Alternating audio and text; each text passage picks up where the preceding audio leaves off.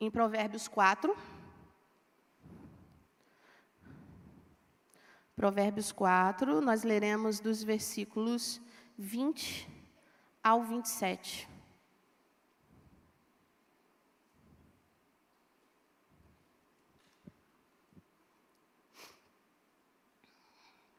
E esse texto ele nos mostra uma fonte, né? Uma fonte inesgotável, uma fonte que traz vigor, que traz saúde, que traz perseverança, novo ânimo, nova forma de pensar, de sentir e de agir. E essa fonte está disponível para nós. E eu queria ler esse trecho de Provérbios 4, do 20 ao 27 com você. Podemos ler? Amém? Provérbios é fácil de achar, né, gente? Não tem muita dificuldade, não. Então vamos lá. Eu estou lendo na NVI e a versão diz assim: Filho, preste atenção no que eu digo, escute as minhas palavras, nunca deixe que elas se afastem de você. Lembre delas e ame-as. Elas darão vida longa e saúde a quem entendê-las. Na versão, por exemplo, de Almeida, Ferreira de Almeida, ele diz: elas são fonte de vida. Tenha cuidado com o que você pensa, pois a sua vida é dirigida pelos seus pensamentos. Nunca fale mentiras nem diga palavras perversas. Olhe firme para a frente, com toda a confiança. Não abaixe a cabeça envergonhado. Pense bem no que você vai fazer, e todos os seus planos darão certo. Evite o mal e caminhe sempre em frente. Não se desvie nem um só passo do caminho certo. Esse texto é lindo, né? Vamos orar antes de a gente começar a falar do texto? Deus, eu quero te agradecer por esse tempo aqui. Unido ao meu irmão, que esteja aqui, que esteja em casa, conectado conosco. Nós queremos te louvar porque o teu Espírito nos atraiu até aqui. Muito obrigada. Muito obrigada porque o Senhor não está indiferente às nossas necessidades. O Senhor nunca é indiferente, o Senhor se importa. O Senhor nos dá lugar de refúgio, de proteção, de alinhamento, de visão. E nós queremos te louvar por isso. Nós queremos agora declarar que qualquer espírito contrário ao teu, ele seja abatido em nome de Jesus. Nós queremos implorar que o Senhor destape os nossos ouvidos para ouvir a tua voz, que o Senhor abra o nosso entendimento, que o Senhor trate as nossas emoções. E que ao final de tudo nós podemos possamos chegar diante do Senhor em arrependimento e experimentando cura, novidade de vida, em nome de Jesus. Em nome de Jesus, que toda distração saia, cesse, que o nosso foco esteja totalmente no Senhor, que é a nossa fonte. É no nome de Jesus que nós oramos. Amém. Bem, a palavra por meio desse texto aqui, desse provérbios escritos por Salomão, ele fala sobre a importância de guardar o coração. E guardar o coração é um lugar de encontrar fonte curadora. Esse coração, ele não está se referindo ao, ao coração órgão. Né? Normalmente, no Velho Testamento, quando um judeu se declara, falava, é, pro, é, proclamava a palavra coração, ele está falando da integralidade do homem.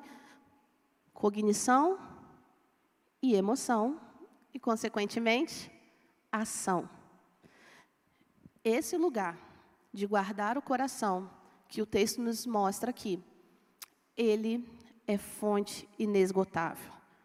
Quando guardamos com o nosso foco em Deus, quando guardamos segundo os desígnios de Deus. Sabe? Nós ele diz que nós devemos cuidar do nosso pensamento. Cuide daquilo que passa na sua mente, cuide dos seus pensamentos. E guardar esse pensamento, ele tem a ver com você ocupar a sua mente com. De que forma nós guardamos o nosso pensamento? Porque todo tempo nós praticamos autossabotagem. Todo tempo nós praticamos autossabotagem. Eu não sei se eu estou sozinha, mas, cara, eu sou boa em fazer um negócio desse. Tem mais alguém aqui comigo ou eu estou só nesse negócio? Cara, pelo amor de Deus, eu nem preciso fazer esforço para me auto-sabotar o tempo todo, sabe? E se, quando, e se eu tiver que vir aqui pregar, acho que eu me saboto mais ainda. Né? O tempo todo eu me auto-saboto, sabe? Porque existe uma natureza de Deus em mim que, é no, que me leva para o instinto de autopreservação, mas existe uma natureza decaída que me leva para a autodestruição, a sabotagem. E algumas vezes a sabotagem vem disfarçada de tentativa de proteção. Puxa, mas não é real.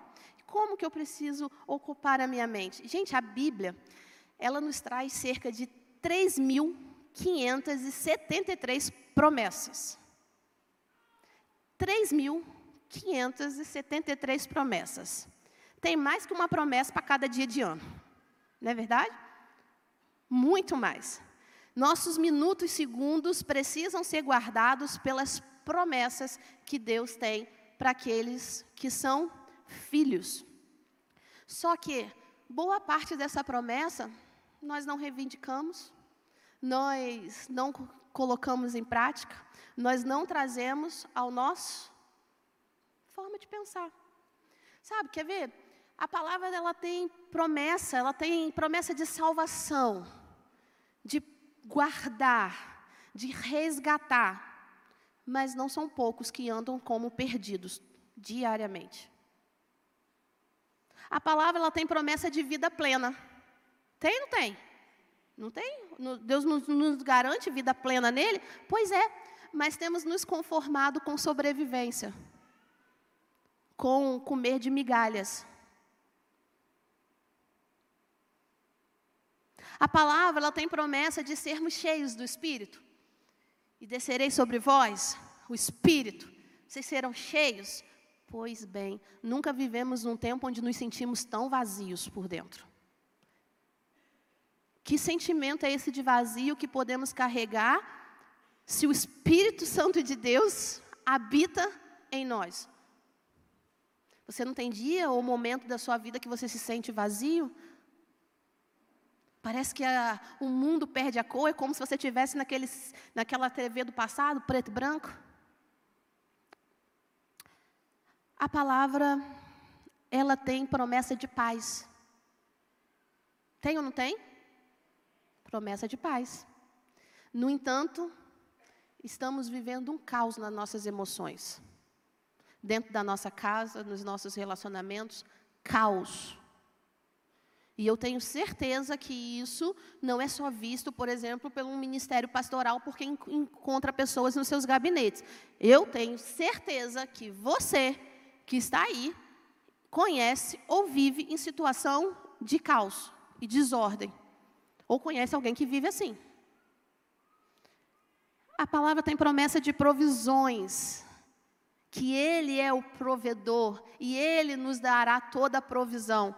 Porém, tempo de descontentamento. Precisamos ter, possuir para ocupar um espaço que somente Deus pode ocupar. Falei alguma mentira até aqui? Não. Bem, nós precisamos ocupar a mente com as 3.573 promessas que essa palavra nos traz. E ela é imutável ela é inerrante.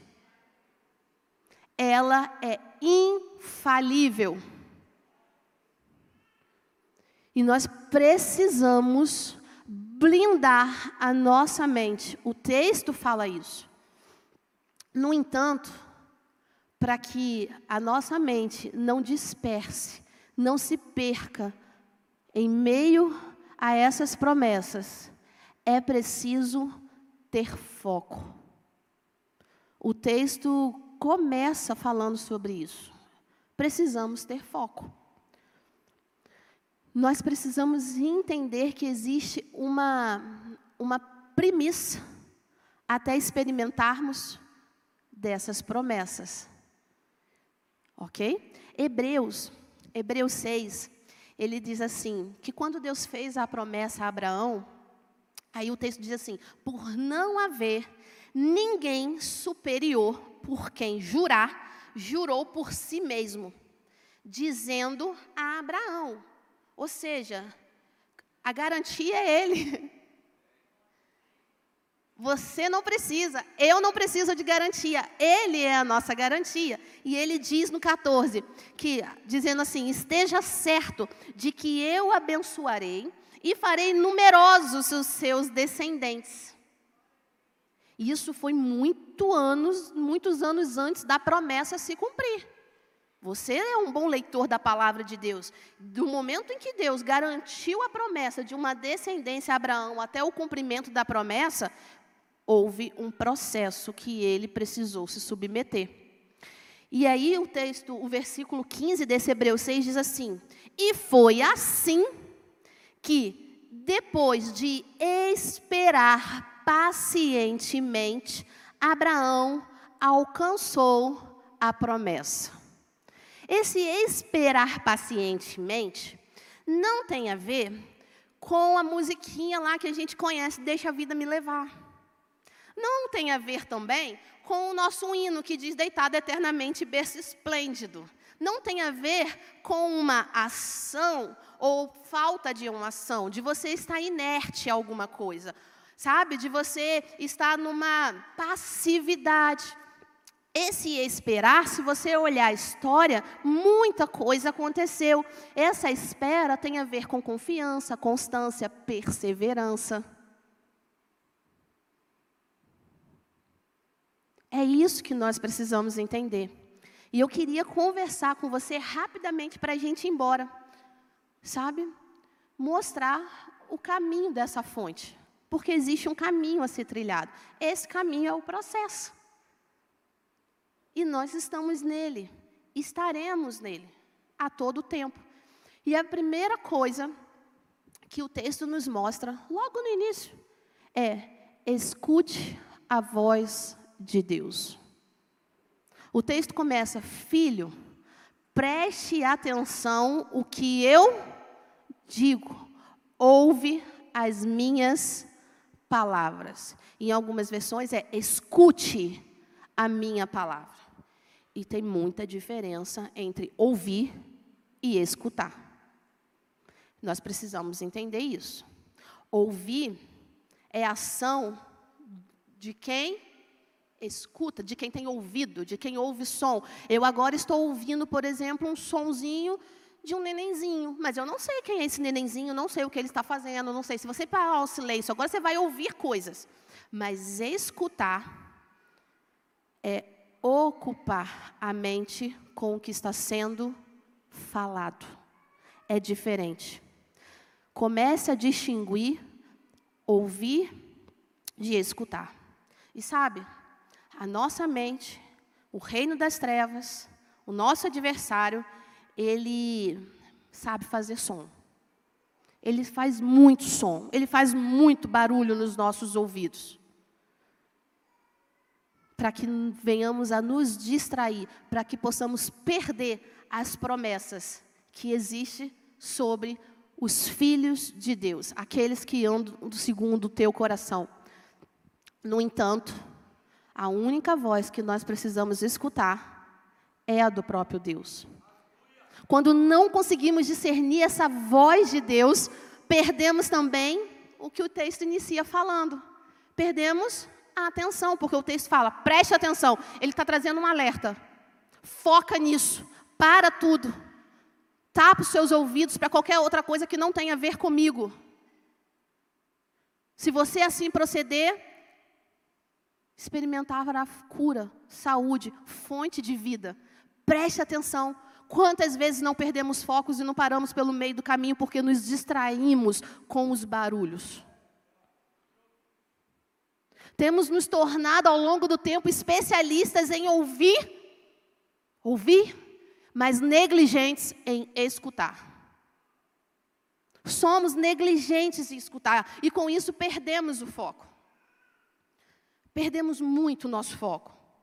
O fato de não escutarmos a voz, a única voz que realmente importa, a única voz que cura, a única voz que traz direção, a única voz que firma os nossos passos, a única voz que nos dá destino, que nos traz paz, nos traz alegria, renova o rosto, sabe? Formoseia. Não, não é a voz do médico cirurgião plástico. É a voz de Deus. Não é do cirurgião plástico. Nada contra cirurgia plástica, nada contra tratamento estético, mas não é isso. O que formoseia o rosto é o coração alegre. É o coração bem cuidado em Deus. É o coração que não se distrai. É o coração que não se distrai. Temos experimentado de poder do engano, mentiras, distrações, que tem adoecido o nosso coração. E eu não estou falando de uma sociedade somente adoecida. Eu estou falando de uma igreja adoecida. E nós somos a esperança deles. Se nós estamos assim, o que, que eles podem esperar daqui? O que, que eles podem esperar daqui? Jesus diz: Eu vim para os doentes. Mas aqueles que têm o remédio, que é a fonte da vida, não está liberando sobre os doentes?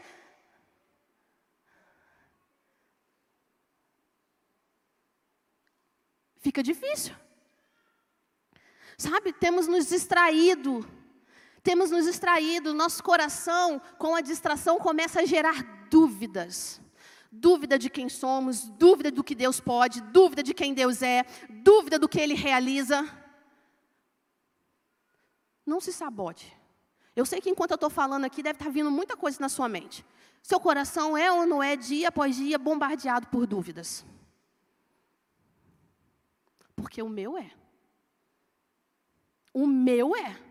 Sabe? Temos distorcido tudo que o Senhor diz ao nosso respeito das suas promessas. Não temos vivido de forma plena. Não temos mergulhado nessa promessa. Quer ver? Alguém que diz para você assim que você não é tão importante assim, você não vai fazer falta. E se ela não diz verbalmente, as ações dela gritam para você de que você não tem um valor, de que, ai, desiste disso, para que, que você vai ficar nisso? Lutando contra isso, né? forçando estar nesse lugar. Desiste. Eu, todos os dias eu escuto isso, isso desiste. Isso aí não é para você. Desiste, isso não é para você. Todos os dias nos é oferecido caminhos alternativos, mas aqui, ó, o reino de Deus não tem caminho alternativo, só tem um caminho, a porta, e é Jesus. Qualquer coisa diferente dele não é possibilidade. Não é uma opção, sabe? Todos os dias, e aquilo que lança sobre você, de que, ah, você é isso, você é aquilo, sabe? Ou de ações que foram feitas na sua infância, você carrega para a sua vida, que demonstra esse desvalor, parece que grita muito mais alto na nossa alma do que aquilo que Jesus fala a respeito de nós. Porque estamos bons em ouvir mas negligentes em escutar. Escute a voz de Deus. Eu preciso escutar essa voz e parar de ouvir sons. Existe uma palavra em Mateus 6 que nos mostra isso. Se a sociedade, se a sua casa, se seu pai, se a sua mãe, se o seu marido, se sua esposa, se o seu filho, seja lá quem for, demonstra para você ou você recebe dessa forma, porque às vezes não é o que é dito, é o que você recebe. Ok? É o que você recebe.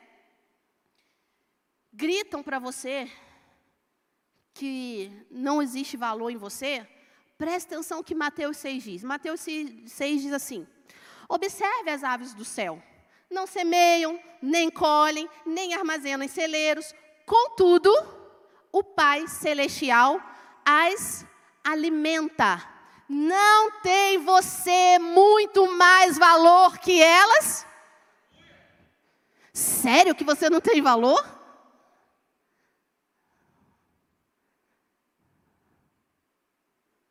Não falta nada.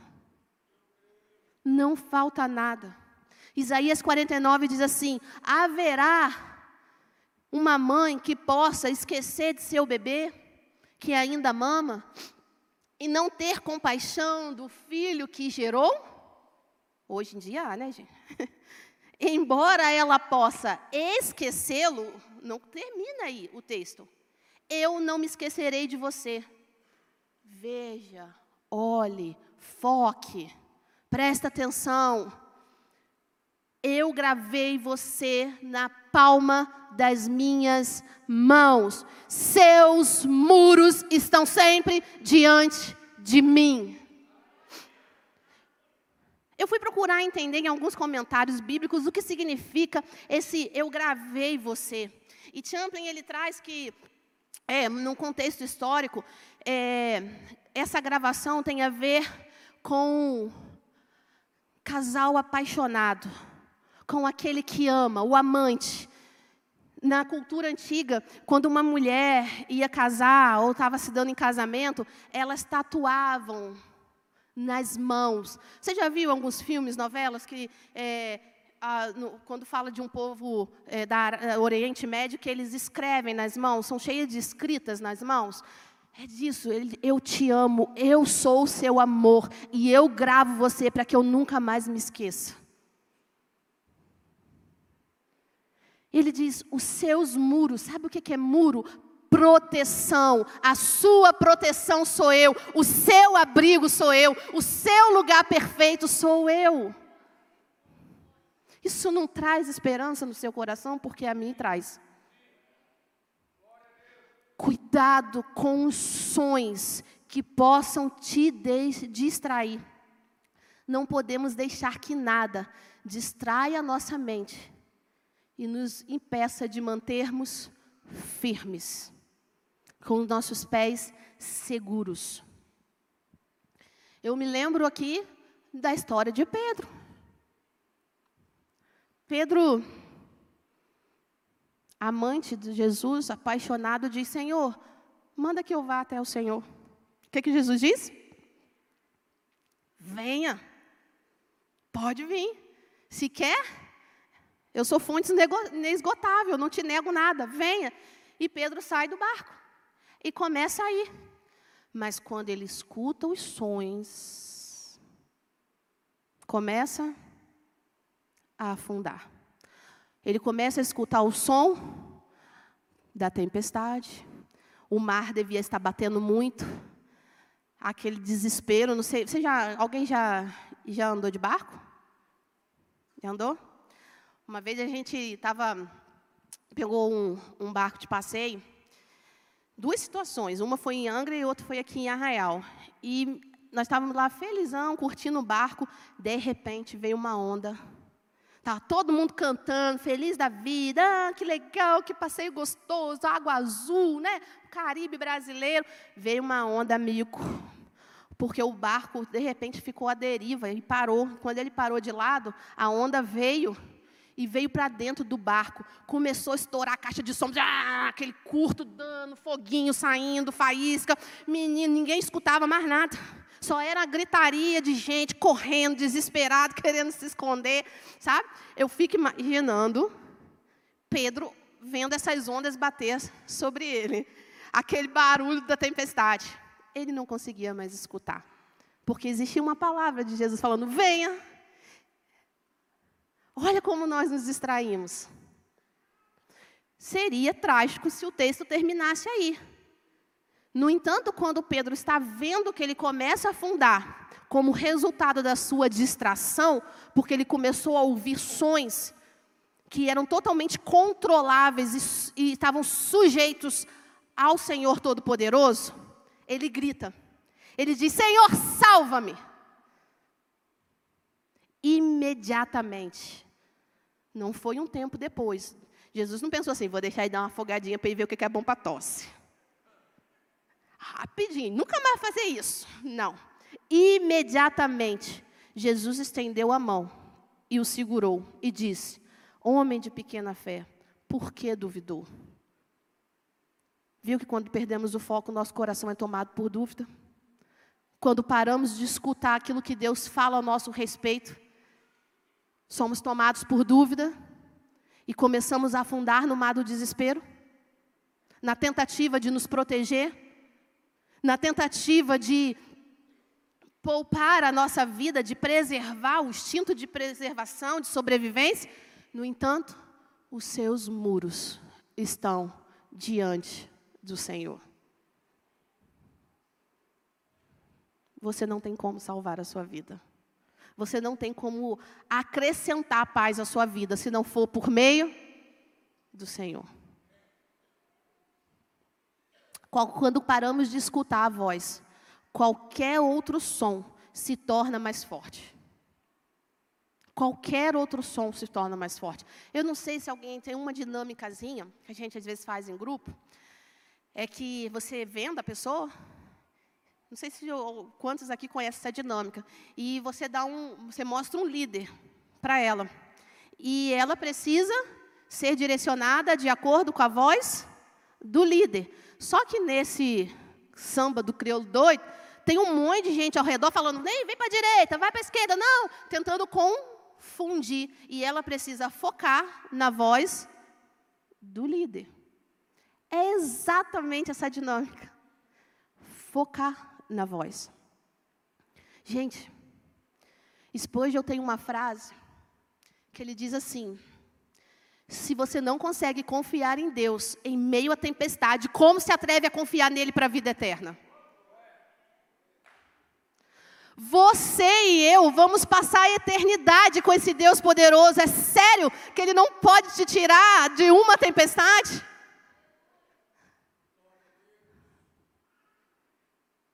Foca, confia, mantenha os seus pés firmes, descansa, se entrega de forma incondicional. Não deixe o seu coração afundar nas dúvidas das distrações. Podemos estar adoecidos, mesmo tendo ao nosso alcance a fonte da vida. Desenvolva a sua escuta, coloque o seu foco, a sua atenção naquilo que realmente importa. Guarde o teu coração, pois aqui, ó na nossa mente, no nosso coração, é que enfrentamos as maiores batalhas. Não é Satanás. O seu maior adversário está diante de você quando você se olha no espelho toda manhã. Eu sempre falo que Satanás não é criativo. Ele só se utiliza daquilo que a gente dá para ele e usa contra nós, porque ele não brinca de destruir. Ele não brinca de destruir. Redirecione a sua escuta, a sua atenção. Mas tem uma segunda coisa. Ele fala: escute, escute a minha voz, escute o que eu digo e fale: afasta da sua boca as palavras perversas. Você sabe o que significa a palavra perversa? Perversa vem do latim que, quer dizer, que, é, que é perversos. E quer dizer é, virado do avesso. Ou em desacordo com as regras. O perverso é aquele que é virado do avesso, que anda em desacordo com as regras. E qualquer coisa que está desacordado com os mandamentos de Deus, com as regras que Ele tem, nos leva para lugar de perversidade.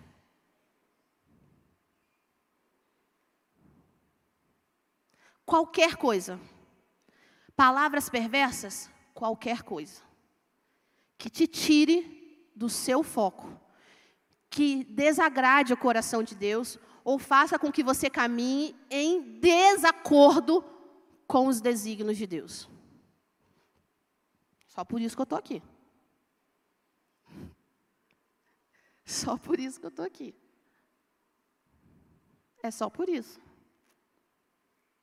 Se Deus está falando, vá, e você não quer ir porque ali tem lugar de confronto para você, porque você sai da sua zona de conforto, porque de alguma forma você não tem um controle daquilo ali, e tudo que te falta o controle, você, você tem medo, insegurança, mas Ele está dizendo, vá, você está em desacordo, você está com atitude perversa.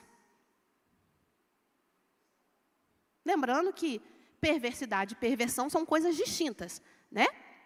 Perversidade e perversão são coisas distintas. Perversão tem a ver com imoralidades sexuais. Perversidade são atitudes más, perversas, ok? Em Mateus 12, diz que a boca fala daquilo que o coração. Nós estamos falando de quê? O texto fala sobre o quê? Guardar o coração. Se eu já me distraí aqui, se eu não estou com foco, se eu já não, não escuto a voz de Deus, o que que eu tenho para alimentar esse meu corpo? De que nós temos alimentado? Ou temos nos alimentado? De quê? Talvez a sua vida aqui tenha sido marcada por murmuração. Você só reclama, reclama do esposo, reclama do filho, reclama do emprego, reclama do carro, reclama da casa, porque não terminou a obra, porque não está do seu jeito, porque é pequena, porque é grande demais, porque. Sempre reclama. Reclama do seu corpo, oh, estou acima do peso, né? Tá. Reclama, reclama, só reclama. Talvez a reclamação se tornou algo tão natural que você há muito tempo não sabe tecer elogios. Chega a ser doloso tecer elogios e encontrar aquilo que tem de bom no que Deus te deu. Sabe? Porque virou algo muito natural. Olhar os aspectos positivos de determinada situação, você não consegue ver. Se apresenta uma tempestade, você só vê que a tempestade pode te matar, mas você não vê que Jesus está ali falando, venha. Você só reclama da tempestade. Por que eu, Senhor, nessa tempestade? Por que não você nessa tempestade? Só reclama. Só reclama. A vida passa a ser enxergada por você como aquele filme em preto e branco, que não tem cor, sem graça, sem vida. Porque o seu coração está perverso. E coração perverso desemboca em palavras malditas. A murmuração é o alimento da alma daquele que murmura. A, alimenta, a, a murmuração é o alimento. Tem um autor que diz que, que eu não, eu não sei o nome desse autor, que diz assim: aquele que murmura não precisa mais orar, pois a sua murmuração é a oração que será atendida. Cuidado com o que você está orando. Eu preciso ter cuidado com aquilo que eu oro. De que você tem se alimentado? O que tem saído dos seus lábios? Pode ser que aqueles que vivam ao seu redor tenham sido bombardeados com palavras amargas e pessimistas que saem de você a todo tempo. Faz uma pesquisa aí, irmão. Sai daqui e faz uma pesquisa. Procura saber como as pessoas que vivem ao seu redor te enxergam. O que, que elas recebem de você. Se palavras que produzem vida ou palavras que matam. Uma vez no, no Summit, um dos preletores falou do poder do feedback. Sabe? E assim, é só para valente esse negócio, tá? É para corajoso. Porque você fala, você olhar alguém que é de referência para você, alguém que você sabe que não brinca com a verdade, que não tem meias palavras, e fala assim: "Eu preciso que você olhe para mim e diga quem você enxerga". É só para corajoso, porque você pode ser que você escute coisas que você não esteja afim de dar conta. Mas eu penso que seja muito importante, de tempo em tempo, a gente ter, exercer o poder do feedback. Gente, Jesus lá em Mateus 15, ele diz assim: Jesus chamou para junto de si a multidão e disse: Ouçam e entendam. O que entra pela boca não torna o homem puro, mas o que sai de sua boca, isto o torna impuro. Quem somos diante de Deus? As nossas palavras têm deflagrado um coração impuro, perverso, ou têm liberado vida para aqueles que estão ao nosso redor? E vou um pouquinho além, porque o afastar da boca as palavras perversas, ele tem uma outra questão. Ele tem a questão também, ah, então eu vou tentar controlar minha língua, não, não vou falar, vou, vou me refrear. Isso é legal, é ótimo. Mas cuidado também com aquilo que você não libera de bênção sobre a vida do outro. Você precisa ser um encorajador, você precisa ser um abençoador, você precisa ter essa palavra na sua mente para liberar tanto quanto Deus coloca diante de você. Você precisa liberar palavras de cura dentro da sua casa. Será que a sua casa não tem necessidade de você sentar e fazer o dia da lavação de roupa? Porque a minha casa tem. A minha casa tem. Não tem muito tempo, tem poucas semanas que eu fiz isso. Vamos lá, vamos conversar aqui. O que foi, onde que eu errei no processo da história e, e vamos refazer o caminho. Eu errei nisso, vamos pedir perdão, vamos refazer. Isso traz cura dentro da nossa casa. Você foi chamado para curar aqueles que estão ao seu redor. E a palavra tem poder. Eu estava conversando agora de manhã pelo WhatsApp com Mariana, pastora Mariana. E quando eu falei um negócio para ela, o negócio voltou para mim. Eu ah, descobri. Oh, é isso. E não deu tempo de eu resolver isso na minha casa, mas assim que eu voltar para casa eu vou fazer. Não, assim não, porque minhas filhas estão no Enem. Assim que terminar o Enem, no final da noite, eu vou fazer. Porque eu me dei conta de um gatilho onde eu tentava tirá-la desse lugar, mas que era de responsabilidade minha. E eu preciso falar, não basta eu entender, eu preciso liberar sobre ela para trazer cura. São coisas pequeninas, gente o que tem saído dos seus lábios. Não basta você refrear sua língua, isso é uma boa coisa, isso é uma excelente coisa, mas você precisa usar os seus lábios para liberar cura, a começar dentro da sua casa, que é o seu primeiro ministério. Aí você tem responsabilidade com a sua célula, porque aquele ali é a igreja de Jesus. Fala. Davi, no Salmo, diz assim: Enquanto me calei inutilmente, os meus ossos se secaram. Enquanto não houve confissão, enquanto eu não me dei conta dos passos errados que eu dei, das coisas erradas que eu falei, que eu liberei, mesmo sem ter noção, enquanto eu não fui confrontado por isso e não liberei, os meus ossos adoeciam. afaste os seus lábios de tudo que suja o seu coração, te torna impuro com ações perversas. E libera vida. A vida de Deus por meio da palavra aqueles que estão ao seu redor. O seu desafio, o nosso desafio é sair daqui limpando as sujeiras que ficaram pelo meio do caminho. Porque todos, sem exceção, aqui, os que estão em casa nos assistindo, todos deixamos rastros. Todos.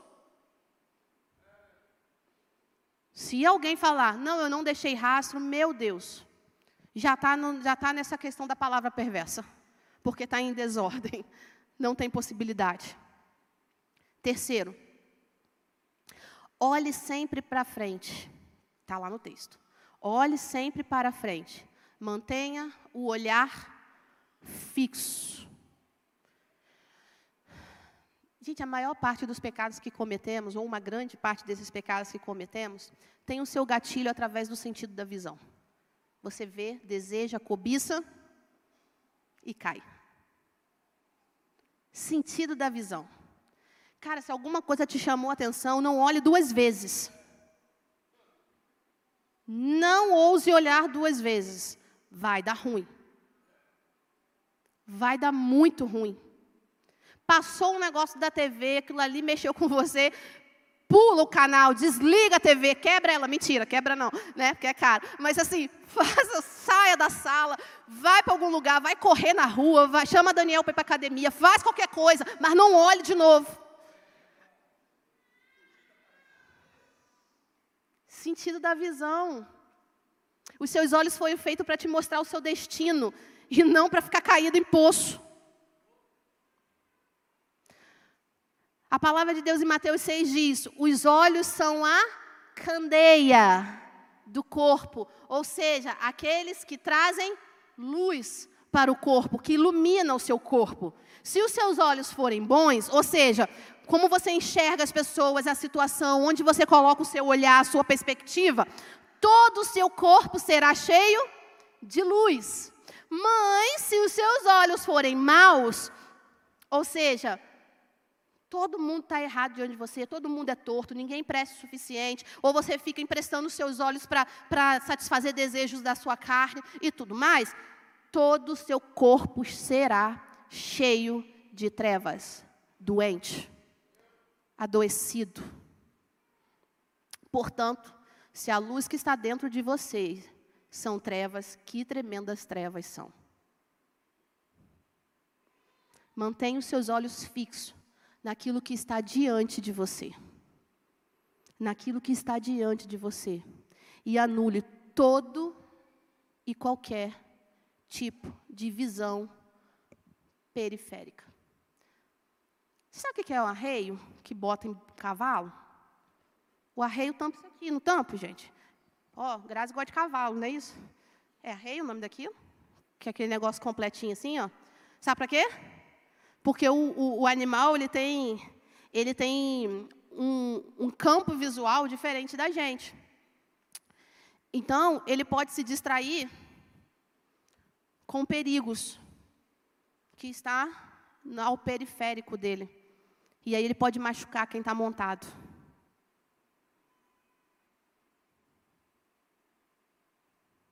Tira a sua visão periférica, querido. Mantenha os seus olhos fixos para frente. Podemos ser atraídos não somente por onde colocamos nossos olhos, mas também pela falta de visão que carregamos. Eu me lembro da passagem. Cego Bartimeu. Lembra disso? Lembra do cego Bartimeu? Pois bem, o que, que Bartimeu era? Acabei de falar, spoiler. Cego, oh, óbvio, né? Bartimeu cego. Mas o texto diz que ele ouve. Ele ouve falar que Jesus estava passando. Qual foi o primeiro sentido que nós falamos aqui? Escute. Né? Então ele escuta falar de Jesus e ele começa a fazer uma segunda ação. Ele começa a gritar, proferir palavras. E sabe o que ele grita? Jesus, filho de Davi, tenha piedade, compaixão de mim. Jesus, filho de Davi, tenha piedade. As pessoas Sons vinham até ele. Cala a boca, você não é importante, o mestre não vai te ouvir, tem muita gente. Quem é você no meio da multidão? Mas ele continuava no foco. Jesus, filho de Davi. E esse Jesus, filho de Davi, tem tanta coisa nessa frase. Ele era judeu. E para grande parte dos judeus, eles ainda esperavam o libertador por meio da política. Mas ele não fala só Jesus, ele fala o filho de Davi, você que é o prometido, você que tem a promessa, você que pode transformar a minha realidade. Ele sabia que ele não era um homem comum. Ele sabia. Tanto que sabia que o texto diz que ele pega a, capa dele e joga. Ele não dobra para vir buscar depois se alguma coisa der errado no meio do caminho. Ele não vai lá e esconde no meio da pedra. E a capa era a única coisa que aquele homem tinha. A capa que podia autorizar esmolar, porque não era qualquer pessoa que, tinha, que podia esmolar numa cidade. A capa era tudo que ele tinha para a sobrevivência dele. Só que ele abre a mão de sobreviver para viver. Ele vai atrás da promessa. Aquele homem, naquele momento, ele não enxergava, mas ele tinha visão. Ele tinha visão. Cuidado, porque visão, assim como escutar é diferente de ouvir, ter visão é diferente de enxergar. Tem um monte de gente que enxerga, mas é cego. Tá assim, ó. Tá assim. Filipenses diz assim: esquecendo-me do passado, olho firmemente para aquilo que está diante de mim. Firmemente, não me distraio com as visões periféricas. E prossigo, porque manter o foco, manter o meu olhar firme, me faz prosseguir para o final da corrida, a fim de receber o prêmio celestial para qual Deus nos chamou em Cristo Jesus para receber a promessa. É a palavra. Está na palavra. Olhe sempre para frente. Mantenha o seu olhar fixo. Mantenha o seu olhar fixo. E por último, veja bem por onde anda os seus passos e serão seguros.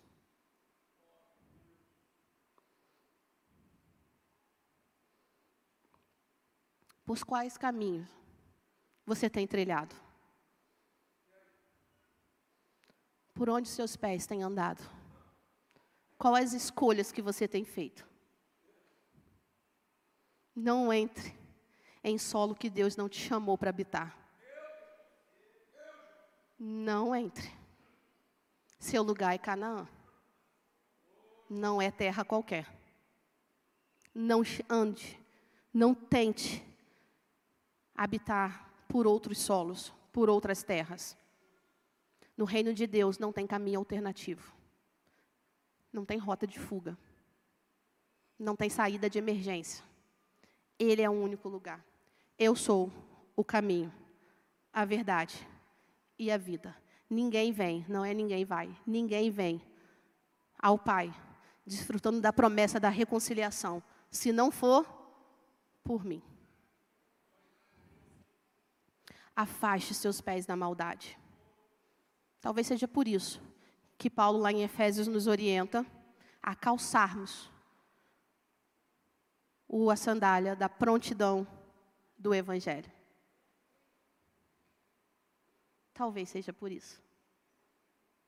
Paulo decidiu qual caminho que ele iria percorrer, que ele iria trilhar.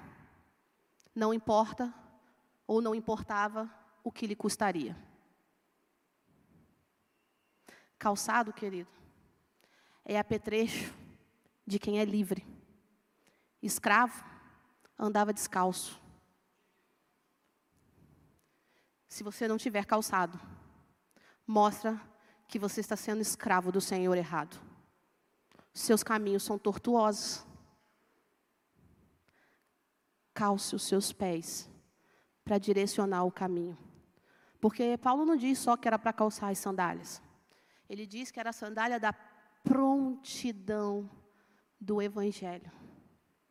Prontidão tem a ver com preparo. Esteja preparado. Quando você acaba de fazer aquela comidinha ou aquele churrasco, você fala: está pronto. Venham comer. Ou seja, está preparado. Todo o processo foi concluído. Tudo que eu precisava já foi feito. E foi feito mesmo. Pelo Masterchef da vida. Prontidão. Esteja pronto. Os caminhos que são belos aos olhos de Deus são todo e qualquer caminho que você percorre e que você glorifica o nome de Deus. Que você leve essa paz que te alcançou, que você transmita a liberdade que há em Cristo, que você torne pessoas cativas livres, sabe? E para isso, renúncia.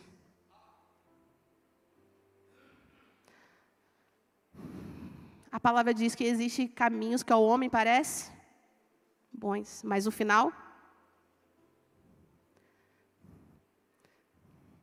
cuida do seu coração. Não pegue rota de fuga. Não pegue caminho alternativo. E isso você tem que renunciar às possibilidades que se apresentam diante de você. Você tem todo o direito de dizer não. Mas eu quero te dizer que dizer não é pegar caminho alternativo. Porque de você, Jesus espera o sim. Porque ele fez, ele fez dessa forma. Ele disse sim para o Pai. Ele esvaziou. Ele escutou a voz do pai. Ele escutou a voz, vai, este é meu filho amado, vai, pode ir, cumpra a missão. Ele declarou que ele faria a vontade do pai e não pegou caminho alternativo. Ele ora, dizendo: Senhor, se possível for, me dá um outro caminho, afasta de mim. Mas eu não quero caminhos alternativos. Eu quero o teu caminho, porque o teu caminho é perfeito. Ele traz paz. E trouxe paz. Porque essa paz não foi só vivida, experimentada pelo Filho de Deus. Ela nos alcança. Ela nos alcança. Entenda que a decisão que você faz hoje de trilhar o caminho perfeito de Deus, de calçar a prontidão do Evangelho que traz paz, ela não se limita a você, ela não se restringe a você. Ela alcança a sua casa, seus filhos, seus planos, seus projetos, sua geração, os filhos dos seus filhos, sabe? Até mil gerações daqueles que me obedecem. Mil gerações daqueles que obedecem. Mil gerações.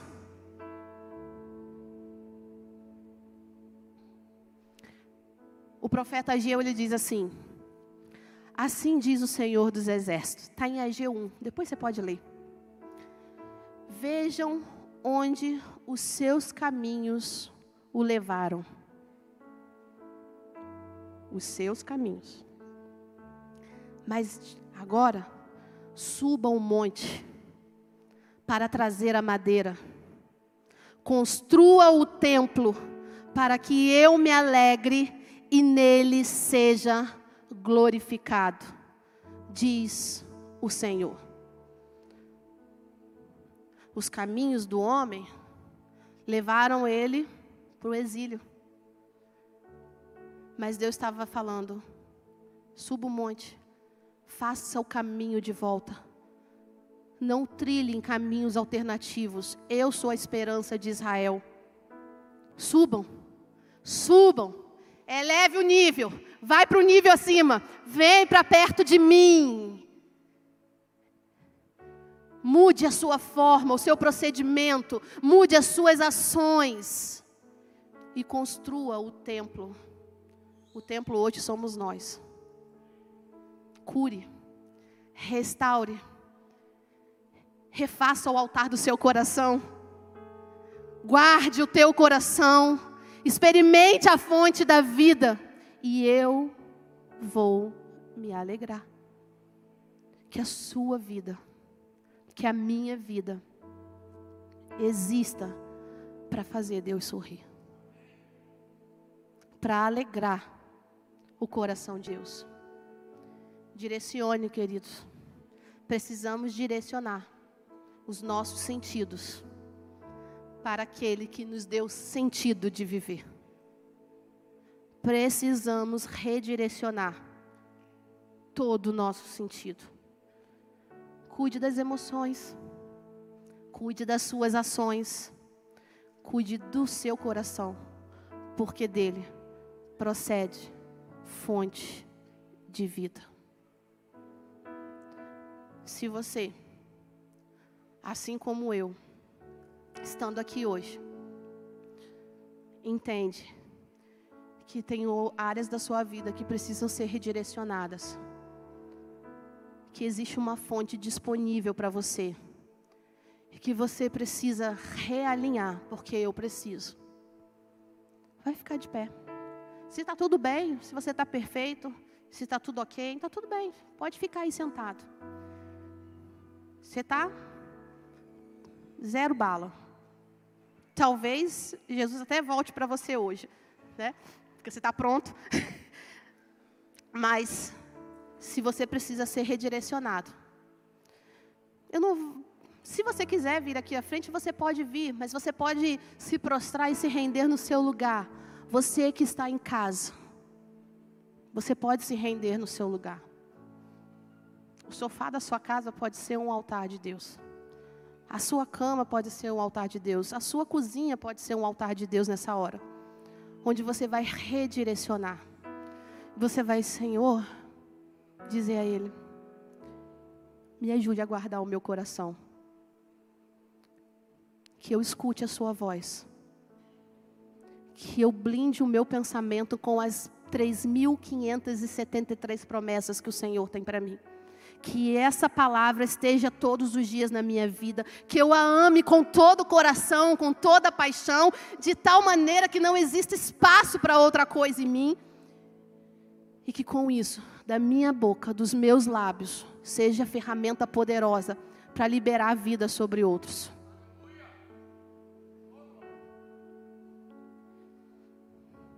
Por favor, clame a Ele é isso redirecione meus passos, faça diferente, porque eu serei curado.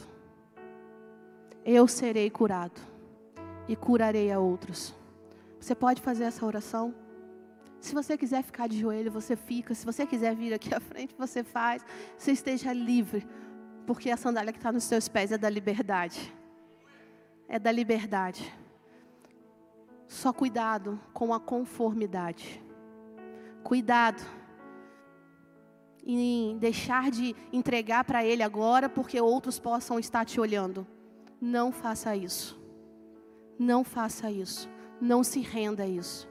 Enquanto o louvor estiver ministrando aqui, você vai entregar para Ele mais do que só cantar alguma coisa acerca de Deus.